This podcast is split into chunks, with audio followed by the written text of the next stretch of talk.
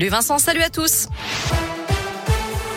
Et à la une, le début d'une nouvelle campagne, celle de l'entre-deux tours. Au lendemain des résultats du premier tour de la présidentielle, c'est un duel qui se profile entre Emmanuel Macron, 27,85% des voix hier, d'après les résultats définitifs, et Marine Le Pen, 23,15% des suffrages.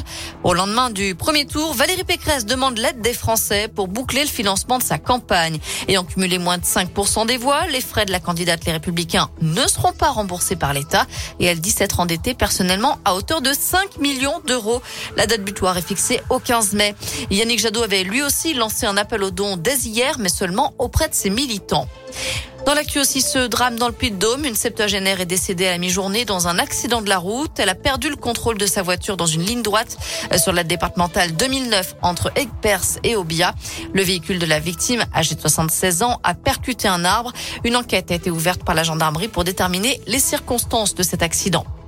Un important dispositif de secours au marché de gros à Clermont ce matin. Un frigo aurait pris feu pour une raison encore indéterminée.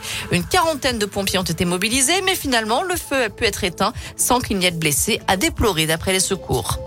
Dans la région, un procès aujourd'hui et demain, celui de trois mères de famille et de deux hommes accusés d'avoir harcelé sur Internet et menacé de mort la jeune Mila, cette iséroise qui avait critiqué l'islam sur les réseaux sociaux. Il risque jusqu'à trois ans de prison et 45 000 euros d'amende. En juillet dernier, 11 personnes avaient déjà été condamnées pour les mêmes faits à des peines allant de 4 à 6 mois de prison avec sursis. Attention au retour du sable du Sahara. Les poussières de sable vont toucher la France dès demain pour la troisième fois en quelques semaines. Elles seront plus présentes mercredi et concerneront uniquement la partie est du pays jeudi. Enfin, à l'étranger, l'armée ukrainienne dit se préparer une ultime bataille dans le port assiégé de Mariupol. Nos munitions s'épuisent. Ce sera la mort pour certains d'entre nous et la captivité pour les autres, peut-on lire sur le post Facebook de la marine. Merci beaucoup Naomi. Prochain rendez-vous.